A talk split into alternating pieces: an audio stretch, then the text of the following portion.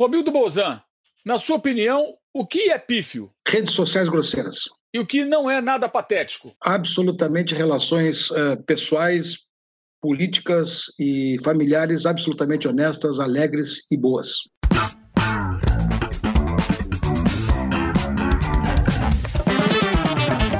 Esse é o Dividida no All Sport. O entrevistado da vez é o presidente do Grêmio, Romildo Bolzan. Presidente, obrigado por nos conceder a entrevista. Né? Quero começar perguntando ao senhor sobre Renato, que saiu, e o Thiago Nunes, que o senhor apresentou agora nos últimos dias é, à torcida gremista. Por que Thiago Nunes no comando técnico do Grêmio? Olha, o Thiago Nunes, é, em primeiro lugar, é bom que se diga, né? É um treinador que já trabalhou aqui nas categorias de base. É um treinador que vem da escola gaúcha de fazer futebol. É um treinador que está acostumado aos ambientes próprios e culturalmente muito vinculado é, conhece é, o futebol brasileiro, conhece principalmente o futebol do Grêmio e conhece as circunstâncias como o Grêmio joga, culturalmente como ele está adaptado. E também porque na evolução que teve, é, teve dois títulos extremamente relevantes e importantes, que foi a Copa do Brasil e que foi também a Copa Sul-Americana. E disputou uma final de Campeonato Paulista pelo Corinthians. São experiências diferentes, mas revelaram nele um profissional extremamente dedicado, estudioso, é, trabalhador com jovens, é, culturalmente muito bem preparado, uma pessoa, um cidadão muito bem posicionado e com uma grande capacidade de trabalho. Quem tem isso e tem a visão de futebol como ele tem e se preparou para isso, merece uma oportunidade no Grêmio e o Grêmio entende que ele tem todas as condições de fazer aqui exatamente o que fez nos outros clubes.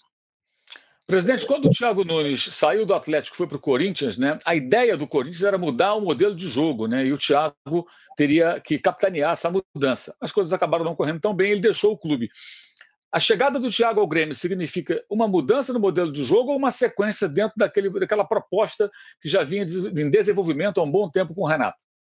Eu acho que significa uma sequência, porque na verdade o nível de aquilo que praticamente o Renato fazia o, e eu acho que o Thiago pode adaptar com as características dos jogadores que tem, com os jogadores que vão chegar da base, que estão chegando muitos, e principalmente com os jogadores que podem vir, ele pode manter essa sistematização de jogo, que é a sistematização dele, futebol intenso, futebol forte, futebol de posse, futebol viril, viril não, futebol agressivo, futebol de intensidade, e principalmente um futebol para frente, um futebol ofensivo.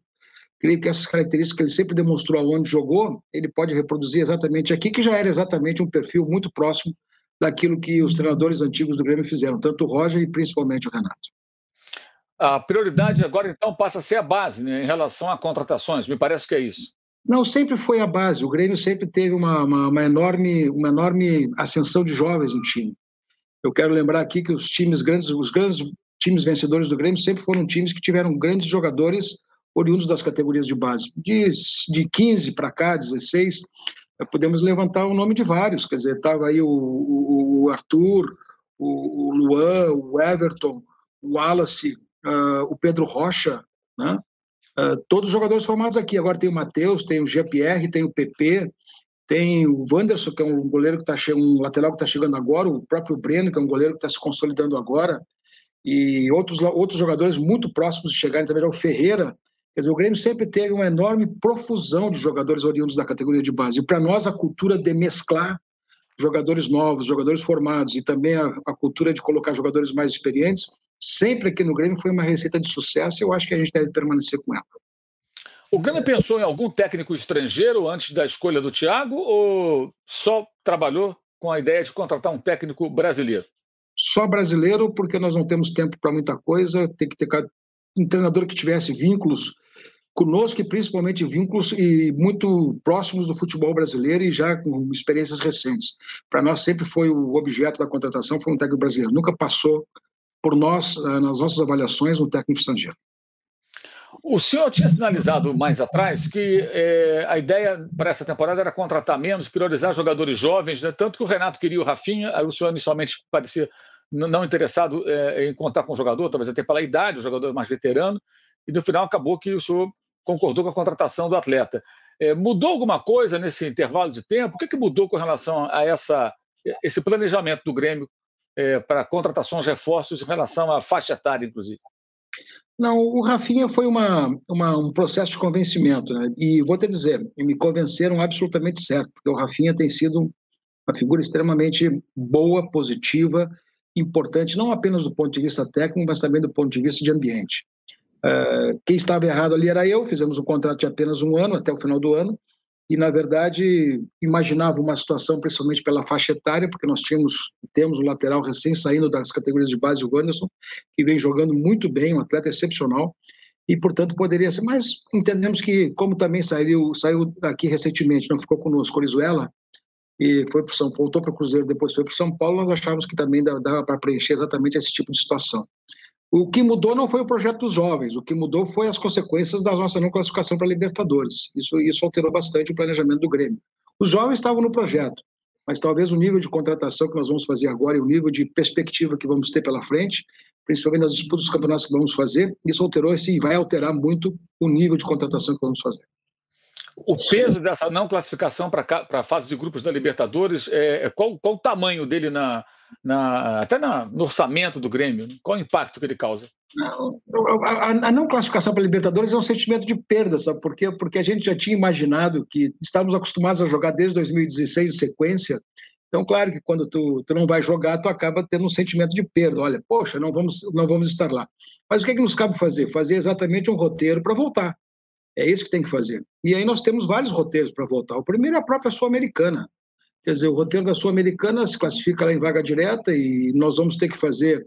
E aí o planejamento do Grêmio ficou mais ou menos acumulado. Quer dizer, nós vamos ter um plantel que está inscrito para essa primeira fase de grupo. Se conseguirmos passar, aí acumularemos a Copa do Brasil e também acumularemos o campeonato, o início do Campeonato Brasileiro, talvez com um plantel mais reforçado, um plantel já com algumas aquisições, um plantel já mais completo por conta de algumas deficiências que nós temos e vamos ter que repor, e também o diagnóstico já do Thiago Nunes, da sua comissão técnica, para organizar basicamente o que falta.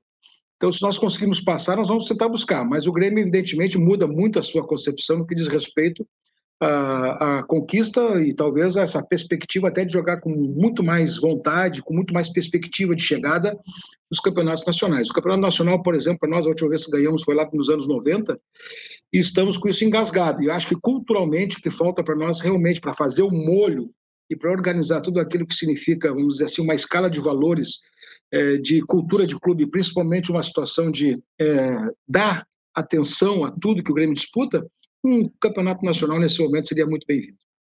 Então, podemos entender que a Série A passa a ser uma prioridade nessa temporada para o Grêmio? Vamos dizer assim que nós vamos jogar o Campeonato Brasileiro talvez com um enfoque diferente do que jogamos nos, nos anos anteriores. Certo. A saída do Renato, presidente, como ela foi? Ele o procurou, falou que ia se demitir. Como é que isso aconteceu? Como foi a conversa entre vocês? Não, olha, é, foi muito tranquilo e consensual. Né? Nós tínhamos feito uma posição em relação à direção, fomos conversar e as posições coincidiram. Né? Na verdade, o, a situação que o Renato também examinava e via é, era exatamente uma situação que também implicava numa, numa avaliação de, de término. E aí o que acontece? Hum, fizemos todas as nossas rápidas reflexões e consensuamos a saída, sem nenhum problema. E foi uma saída extremamente homenageada, porque uma figura como ele no futebol, é, o que representou no Grêmio, que representou como jogador, como como treinador e principalmente o emblema, o, o, legado que deixou em tudo por onde passou no clube, aquilo que significou a sua forma de se relacionar com a torcida, com todos nós, aquela situação de ser uma pessoa é, irreverente nas horas da irreverência, uma pessoa humilde nas horas da humildade, mas também uma pessoa com opiniões muito fortes. É um treinador completamente fora do contexto dos demais. Não é comum e também não é um treinador, vamos dizer, padrão ele consegue estabelecer um relacionamento e uma fala que é própria, é dele, um jeito exclusivamente dele. Pessoas que deixam um legado como ele deixou, que tem esse tipo de perfil e que foi respeitado e continua sendo respeitado no Grêmio, deixa as portas abertas. E o que nós nos, preocupamos em fazer nesse momento do distrato foi exatamente a preservação de tudo aquilo que ficou de bom. E acho que as portas ficam muito abertas por conta exatamente desse entendimento absolutamente civilizado da saída. Então, o que, eu posso te dizer a respeito saída dele? Foi um consenso e esse consenso resultou na saída. E como o senhor avalia os dois últimos anos é, do trabalho do Renato, depois de um começo muito bom, né? Que ele chegou com meses, ganhou a Copa do Brasil, o Grêmio há 15 anos não ganhava um título além do Campeonato Gaúcho. É, logo depois, né, meses depois, a conquista da Libertadores da América. Mas nos últimos anos o Grêmio só ganhou o estadual, o Grêmio não conseguiu é, outras conquistas. E houve uma mudança até na forma de jogar, acho que especialmente nesse último ano. Né? Como é que o senhor avalia a passagem do Renato e essas duas fases? Uma fase inicial espetacular e uma fase final talvez não tão boa assim. Olha, eh, são coisas do futebol, quer dizer, todo mundo fala que é ciclo, todo mundo fala que é fim de ciclo, todo mundo fala que já é costume, o excesso do costume, o excesso da o excesso, vamos dizer assim, da convivência, o desgaste da convivência, o desgaste às vezes de ter jogadores titulares e reservas já previamente definidos, cria desambição em alguns, enfim, aquela situação toda que faz parte de um contexto de muito tempo de relacionamento. Mas o que eu posso te dizer assim que mesmo numa situação em que o Grêmio não tivesse exatamente aquela perspectiva eh, de ganhar, o Grêmio chegou. O Grêmio chegou sempre numa semifinal de Libertadores, o Grêmio chegou na final da Copa do Brasil, o Grêmio sempre estava disputando os, os campeonatos regionais, ganhou os últimos três. O Grêmio sempre teve uma posição que ficava na faixa primeira do Campeonato Nacional, embora talvez aquele não rendimento que às vezes se confunde com títulos, né? O Grêmio sempre foi um clube disputante. Eu acho que o que fica aqui não é exatamente uma situação de esgotamento, mas fica aqui que o Grêmio, mesmo a dificuldade que se apresentava, às vezes na transição de elenco, na mudança de elenco, na, na mudança de jogadores, sempre foi um clube disputante e estava sempre na ponta de cima das tabelas. Eu acho que é isso que tem que ficar caracterizado. É, o, Thiago Nunes só foi anunciado depois do anúncio do vice-futebol, Marcos Herman. É, essa, essa situação nova que se cria agora no Grêmio, ela reforça a ideia de que o treinador, não porque é o Thiago, fosse qualquer um outro, é, não terá, digamos assim, tantos poderes como o Renato tinha, porque o Renato era um personagem absolutamente é, fora do padrão, né? É, é, uma nova ordem, digamos assim, no futebol do Grêmio, um técnico não tão poderoso como era é, Renato Portaluppi? Não, não, não tem nada a ver. É, por Deus, eu, eu acho assim, ó, se o técnico é poderoso e ganhador, como foi o Renato, por mim, vamos em frente. Se, se o processo está dando certo, se as coisas estão andando bem e se o título está chegando, para mim essa coisa não, não, não, não, se trata de poder ou não poder. O Renato tinha um poder de influência, um poder de um poder político, um poder de convencimento e um poder que colocava exatamente suas ideias em, em, em xeque e botava para valer. É, eu acho que isso é, e o processo do Renato era este. E eu, talvez eu estou conhecendo o Thiago Nunes agora e verifiquei nele uma situação muito particular. O processo dele é mais de convencimento, mais de diálogo, mais bem mais elaborado no que diz respeito assim, às construções dos ambientes, cada um com seu estilo. O que nos importa nesse momento é saber se vamos chegar às vitórias. O Renato chegou. E o que nós mais queremos é que o Renato, que o, que o Thiago venha com o mesmo processo de vitória e consiga estabelecer uma alta eficiência no grupo. Mas, é, para que isso aconteça, tem que ter duas compreensões. Duas compreensões. A primeira é que nós já estamos aqui há praticamente seis anos e meio no Grêmio, e nós tivemos uma fase de recuperação lá em 2015, 2016, que resultou em títulos. Nesse momento, nós vivemos uma outra fase muito semelhante àquela, ou seja, o momento é de fazer uma nova transformação, uma nova intervenção, uma nova, não uma ruptura, mas conceitos novos, e isso estabelece que nós estamos num segundo momento de reciclagem. E essa reciclagem é o grande desafio que a gente tem, quer dizer, numa, numa governança única, praticamente, chegarmos aqui a um processo de, em duas oportunidades, reciclarmos e sairmos vencedores. Eu acho que esse é o nosso grande desafio. E a modelagem do futebol que se faz hoje, através um novo vice-presidente de futebol, Dr. Marcos Herman, de uma nova comissão técnica, de uma reestruturação também um tanto diferente, com conceitos diferentes, visa exatamente o sucesso dessa engrenagem, que é se reciclar por dentro e sempre ter um ciclo vencedor. Em todo esse período à frente do Grêmio, o senhor se arrependeu de alguma contratação? Olha, eu não me arrependi de nada, porque não, não fiz nada com, com má fé e principalmente não fiz nada com o princípio de que não daria certo. Tudo, tudo que se faz, se faz com o princípio de dar certo. Não dá certo, às vezes, é do jogo. E no futebol é muito comum isso acontecer, mas não me arrependo de absolutamente nada ao nível de contratação. É, o senhor já falou sobre o Campeonato Brasileiro, tendo, digamos assim, uma, uma prioridade maior nessa temporada, né? É, o senhor acha que isso poderia ter sido feito antes? O Grêmio é um dos times que nos últimos anos mais pontuou. Né? Se não me engano, é o segundo time que mais pontuou na última década no brasileiro, porque sempre chega ali no bloco de cima, né? E os outros se revezam, fazem uma campanha é, de vice-campeão, de campeão, de terceiro colocado, de repente faz uma campanha de décimo, de nono, e o Grêmio regularmente chega ali entre os mais bem colocados. É, o senhor acha que o Grêmio poderia, em algum momento, ter dado uma atenção maior ao Campeonato Brasileiro nessas temporadas recentes, como essa última, né, que ficou, é, é, é digamos assim, durante um período parecia que várias equipes podiam ficar com, com o título?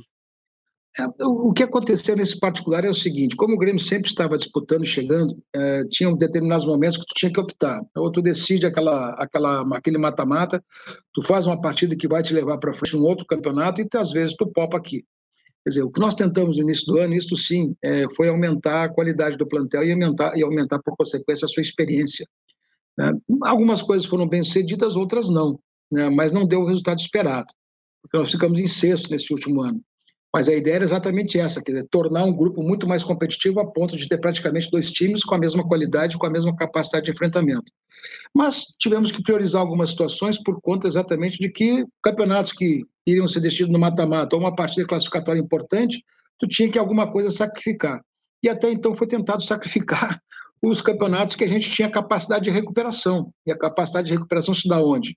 Campeonato Brasileiro, que, é, são 38 partidas, 38 partidas. Na Copa do Brasil não tem isto, e na Libertadores, em determinado momento, não tem isto. Mas eu acho que a gente vai conseguir agora, com uma certa racionalidade, organizar um pouquinho mais isso né, e tentar fazer um preparo melhor em todos os sentidos, tanto de elenco. Tem muitos garotos novos que podem talvez enfrentar com um pouquinho mais de capacidade orgânica uma, uma correria de jogos aí, uma sequência bastante forte mas eu acho que o Grêmio está se preparando por conta exatamente desse rejuvenescimento do plantel de uma maneira muito forte e com a qualidade dos, dos, dos, mais experientes, organizar um plantel que possa ser perene e jogar praticamente quase todas as partidas. Presidente, há algum tempo, tem uns dois anos, eu, eu estive em Porto Alegre e para cobertura de um jogo do Grêmio e conversando com torcedores antes da partida, é, eles diziam o seguinte, torcedores gremistas: ah, olha, nós é, priorizamos o mata-mata, Libertadores, a Copa do Brasil, porque o Grêmio não tem condições de competir financeiramente com o Flamengo, o Palmeiras, o Corinthians, se não estivesse tão endividado, ou o São Paulo se estivesse mais organizado, porque eles faturam muito mais dinheiro. Então, eles conseguem ter elencos mais encorpados para disputar a maratona das 38 rodadas da Série A. E o Grêmio tem que trabalhar com outro foco, então a gente vai para cima mesmo do mata-mata. É, o senhor concorda com essa tese? Olha, eu, é, é uma coisa muito duvidosa. Se o resultado vem, todo mundo concorda. Se o resultado não vem, todo mundo discursa. Então vamos combinar. Eu, particularmente, acredito em diagnóstico, acredito em avaliações, acredito em processos, acredito principalmente que se tu tem uma boa capacidade de fazer um, um grupo muito equilibrado, isso dá muito mais resultado. Né? Eu, particularmente, acredito que é possível fazer futebol uh, com custo bom, com custo razoável, de equilíbrio. E o Grêmio, graças a Deus, vai enfrentar, vamos supor, uma, uma reestruturação, uma reciclagem neste ano, exatamente numa situação economicamente mais sólida, mais tranquila, que, que pode fazer isso. O pior de tudo isso é tu fazer uma recuperação econômica, tu fazer uma recuperação técnica sem muita capacidade econômica ou com o clube desorganizado. Como o Grêmio vai conseguir fazer isso dentro de um processo de certa, vamos dizer assim, de certo equilíbrio, eu acho que nós vamos ter mais sucesso. Mas eu particularmente acredito em que o que efetivamente vale é, no futebol e na formação de elenco são de bons diagnósticos, bons jogadores, capacidade de avaliação e principalmente perfil. Perfil. Eu acredito que vestiário, características de comportamento, características de atitude, é, posições de liderança, protagonismo, quer dizer, jogadores que efetivamente querem vencer, vestiário alegre, vestiário forte, vestiário comprometido, todo mundo na direção fazendo força para que tudo isso ande, cumpra com a sua parte, com a sua obrigação naquilo que contratualmente está estabelecido. Eu acredito que esse caldo de cultura, com um bom desdobramento, principalmente técnico, um bom treinamento, com uma boa preparação, independente do dinheiro, pode dar campeonato também, como já aconteceu aqui no Grêmio várias vezes. Posse de Bola é o podcast semanal do All Sport sobre futebol. Às segundas e sextas-feiras, eu, Eduardo Tironi, converso com Juca Kifuri, Mauro César Pereira e Arnaldo Ribeiro sobre o que há de mais importante no esporte favorito do país. Você pode ouvir o Posse de Bola e outros programas do UOL em uol.com.br/podcasts, no YouTube e também nas principais plataformas de distribuição de podcasts. Presidente, eh, na sua gestão, o Grêmio passou por um processo de recuperação financeira muito claro, né? Inclusive, o Grêmio é sempre citado pelos especialistas eh, na área financeira que analisam balanços e as condições econômicas dos clubes brasileiros no futebol como um dos times, um dos clubes mais hoje mais organizados nesse aspecto. Queria que o senhor falasse como foi todo esse processo de reestruturação administrativa e financeira do Grêmio sem um mecenas, sem um super mega patrocinador, enfim, sem cotas é, é, extraordinárias de televisão, porque o, a gente pega o caso do Palmeiras. O Palmeiras teve uma ajuda do Paulo Nobre muito importante. O caso do Flamengo. O Flamengo tem uma receita de televisão bem superior à maioria dos clubes, exceto o Corinthians. É, o Palmeiras hoje, hoje, tem um super patrocínio. O Atlético Mineiro, é, não é o caso de recuperação financeira, pelo contrário, foi anunciada agora a dívida do Atlético chegando a mais de 1 bilhão e 200. Mas tem lá um mecenato, alguém que ajuda o clube. O Grêmio não tem nada disso. Como é que o Grêmio conseguiu, dessa maneira, se recuperar e se equilibrar financeiramente nesses últimos anos? Bom, em primeiro lugar, projeto. Projeto de clube, quer dizer, organizar uma situação de diagnóstico, fazer um projeto de clube, é, decidir que vai fazer o projeto e efetivamente, disciplinadamente, fazer o projeto, desenvolver o projeto. Se não tiver isso, não tem nada que possa suprir uma situação de organização. É, na verdade, é isso. E o projeto do Grêmio foi baseado, em primeiro lugar, no diagnóstico. No diagnóstico, nós tínhamos de transportar um raciocínio muito simples. Aquilo que tínhamos de recurso era como nós poderíamos pagar. Então, a primeira coisa é colocar as coisas em dia, organizar a casa em dia, eh, ter projeto de base, ter projeto de formação, fazer ativos. Desses ativos, tu pode trazer não para vender, mas tu tem ativos para ter ganhos desportivos e depois então fazer o resultado econômico financeiro para nós e para o próprio jogador. Mas criar um ambiente que tu pudesse botar tudo isto num diagnóstico de contratações que eram pontuais e importantes, botar jogadores com essa característica de que disse, ajustar salários e contratos que tu possa cumprir dentro do mês e depois organizar todo um plano de reequacionamento da sua dívida, organizar sua dívida, organizar tudo isso, organizar os controles do clube, organizar o, a questão da sistematização dos contratos, a questão da organização dos pagamentos, a questão dos almoxerifados, a questão das logísticas, a questão que diz respeito a toda a despesa, o contexto de despesa que tem que ser controlada e que tem que ser absolutamente feita de acordo com a possibilidade de pagamento, e disciplinadamente fazer isso. O que o Grêmio fez foi isso, não tem nenhum mistério, não tem absolutamente nada de novo. Basta desejar e querer fazer uma gestão controlada que permita ter exatamente a capacidade de pagar e a capacidade de diagnóstico. E disciplinadamente fazer isso. Se tu tem isso, tu tens absolutamente o um encaminhamento das coisas. Se não tiveres isso, se tu achar que chega num determinado momento, olha, o clube está mal, eu estou mal, todo mundo vai mal, e nós vamos ter que comprar mais jogadores para botar no elenco e pagar caro por isso, e chegar no final do ano, ficar com a conta do jogador, ficar com a dívida do jogador, e principalmente não ganhar o título, o efeito é praticamente o mesmo. Então, persistência também num projeto que tu tenha certeza e convicção que ele vai chegar num ponto de equilíbrio, acho que é fundamental. O que o Grêmio fez foi exatamente isso: não fazer aventuras, não criar falsas expectativas e principalmente fazer o que podia cumprir e, principalmente, de uma maneira muito disciplinada, organizar suas contas sem tangiversar, sem exagerar e, principalmente, sem criar a tentação de que na, no momento ruim tu estás disposto a fazer qualquer negócio para sair dele, porque essa receita nunca foi receita de sucesso. O clube conseguiu superávit em 2020 mesmo na pandemia. Como isso foi possível? Isso foi possível porque, quando chegou o mês de março, a gente organizou uma programação de três meses que envolvia exatamente o seguinte: quer dizer, nós vamos ter que organizar todo um processo com, com os funcionários. Utilizamos todos os expedientes que foram ofertados pela, pelo governo federal, no sentido de organizar a repactuação dos contratos de trabalho, suspensão, pagamentos dos seguros, bancos de horas, eh, permitir que nós pudéssemos reduzir o salário em determinado momento e tiver ter a participação do governo federal nesse, nesse pagamento.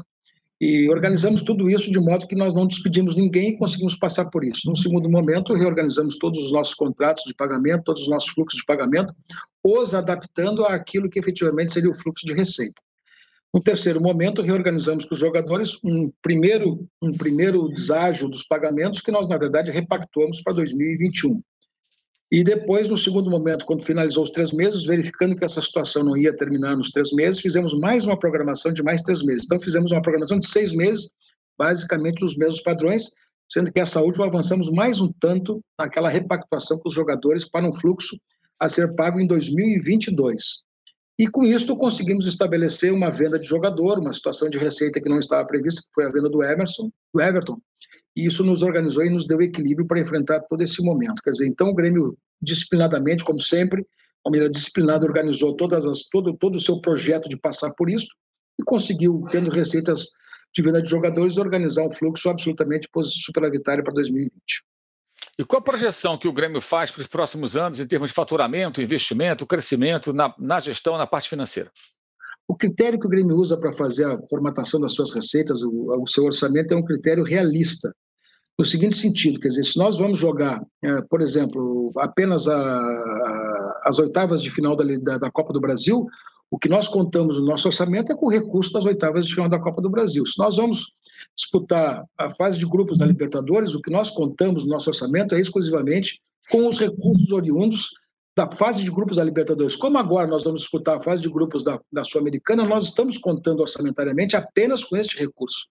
Nós nunca estamos avançando na perspectiva de desejar uma receita que pode não acontecer, para que faça depois uma suplementação sem o lastro financeiro devido ou sustentável para aquela receita. Então, isso gera exatamente o déficit e aquilo que a despesa sem lastro. Então, o Grêmio procura sempre fazer isto. E o Grêmio projeta esse ano, mais uma vez, para 2021, um equilíbrio, por conta exatamente dessa disciplina orçamentária que vamos ter e estamos tendo. O equilíbrio para nós é fundamental chegando a 21. E, esse, e este ano terá um fato bastante diferente. Nós já encaminhamos de uma maneira muito importante, é, foi encaminhado de uma maneira muito importante o primeiro fato que vai permitir a compra da operação antecipada do estádio, que agora saiu uma audiência, foi feita toda a estruturação do negócio, e nós temos até outubro para finalizar essa operação, e, portanto, o Grêmio possivelmente entrará numa situação de financiamento é, bancário, já que nós não temos praticamente nenhuma dívida bancária é, estabelecida, o Grêmio vai entrar numa situação para exatamente comprar isso. Então, o Grêmio tem agora os cuidados, muito, muitos cuidados, para que esse equilíbrio seja mantido dentro de um raciocínio muito grande, mas que a gente possa consolidar, por exemplo, um sonho antigo, que é a antecipação da compra do, da operação do estádio, que já é nosso, mas nós não operamos. Aliás, eu queria aproveitar, presidente, perguntar sobre isso. Como é que está exatamente a situação do estádio com a construtora, a arena do Grêmio, o clube? Você poderia dar um resumo de qual é o cenário atual? Bom, o, o, nós temos um contrato até, até 2033, né? e nós com esta situação que foi resolvida né, no processo judicial que era movido pela, pelo, pelo, pelo Ministério Público na cobrança eh, de compensações ambientais e estruturais da obra, do estádio também, dos empreendimentos que foram feitos ao lado, eh, esta situação toda que estava inadimplente, ela foi resolvida no mês de abril, no início do mês de abril. E essa situação houve um acerto entre a Prefeitura de Porto Alegre, o Ministério Público e as empresas envolvidas, no caso OAS.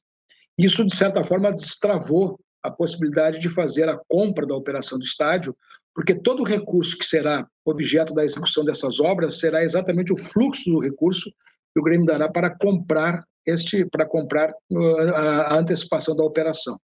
Nesse momento, o estádio é gerido por pela Arena Porto Alegrense, que é uma empresa que é gerida, embora o Grêmio tenha assento no Conselho de Administração, pela OAS. Então, isto, se tudo acontecer positivamente, em outubro, e esse prazo é até o dia 7 de outubro, o Grêmio liquida essa situação, compra essa operação e vamos passar a gerir 100% o estádio de acordo com aquilo que entendemos eh, como devemos fazer no, que diz respeito à visão do clube, exclusivamente na visão do clube. Então, o que está hoje é basicamente isso e eu creio que nós andamos praticamente 80% de todo esse processo para fazer essa conclusão dessa negociação.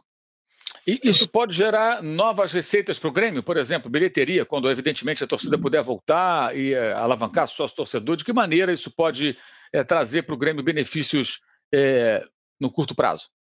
Bom, é, tu sabe que o Grêmio não tem receitas de bilheteria, porque a receita de bilheteria toda ela é da Arena Porto Alegrense. O Grêmio trabalha exatamente toda a sua receita, vamos dizer, no quadro social.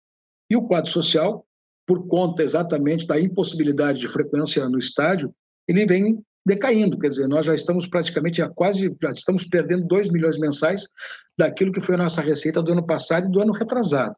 É uma coisa muito significativa e por isso que as nossas cautelas são maiores nesse sentido. Se o Grêmio comprar Arena, nós temos algumas situações que são importantíssimas. Em primeiro lugar, claro que vamos ter que mudar, modificar muito o sistema é, de acesso ao estádio.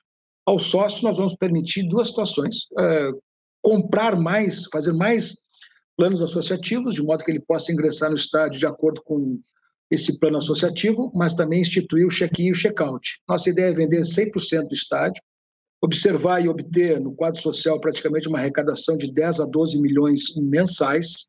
Hoje nós já tivemos seis, hoje estamos na faixa de 4,200 aproximadamente, 4 milhões e 300 por conta da pandemia, mas nosso objeto é chegar a 10 milhões, 12 milhões por mês nos novos planos de sócios, e depois instituir o check-in o check-out, de modo que os permitir a venda do ingresso e organizar por conta disso um nível de arrecadação, pelo menos, que dobre essa nossa capacidade de arrecadação do quadro social. Segundo, o aproveitamento pleno de tudo aquilo que significa a estrutura.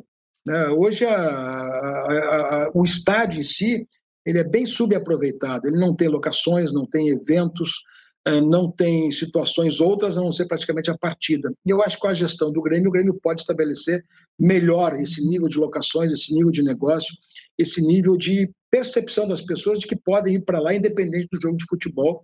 E acho que o Grêmio tem essa capacidade de fazer, e o plano de negócio que nós estamos montando visa exatamente isso.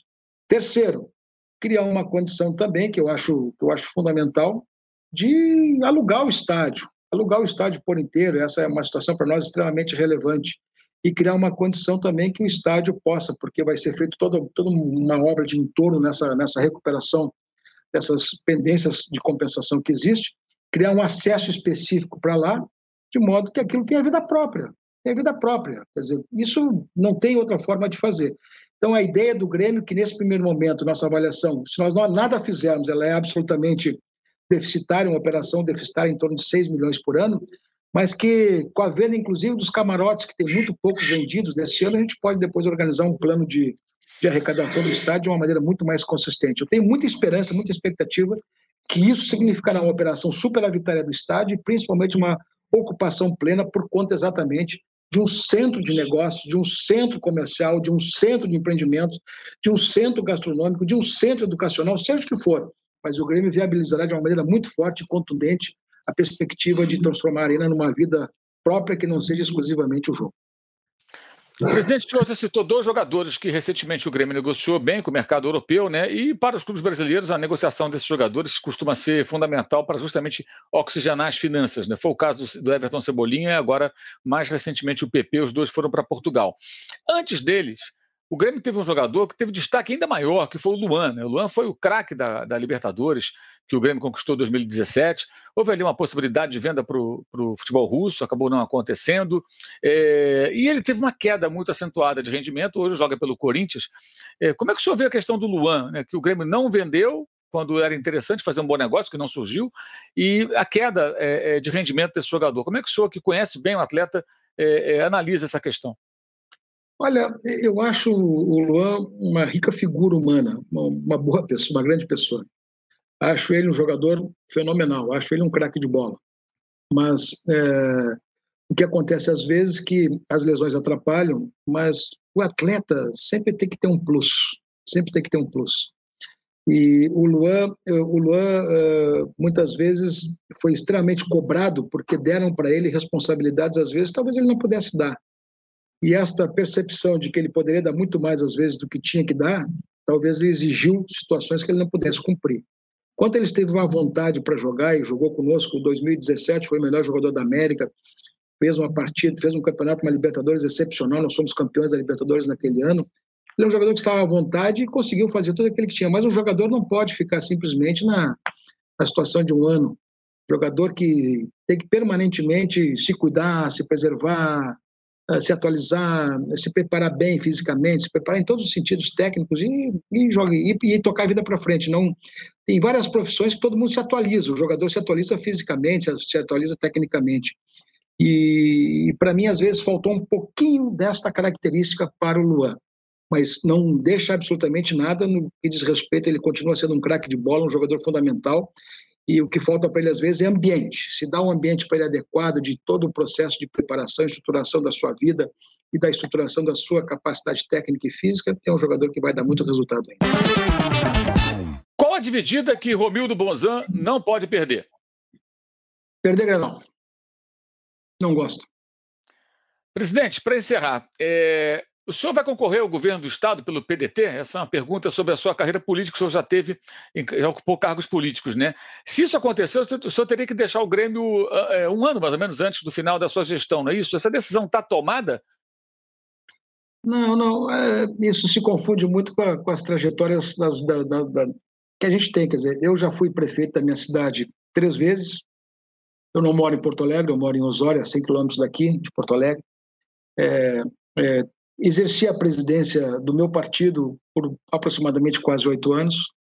É, sou filho de uma família aqui no Rio Grande do Sul. Esse, o trabalhismo é uma situação muito forte, é uma, é uma cultura política, é uma, uma é berço do trabalhismo, é o Getúlio, é o Jango, é o Brizola, enfim, são ambientes políticos que se formaram aqui. Meu pai era e me repassou todo esse legado também, e a gente teve essa visão, essa vida política, né? O que, que eu vou te dizer sobre isso?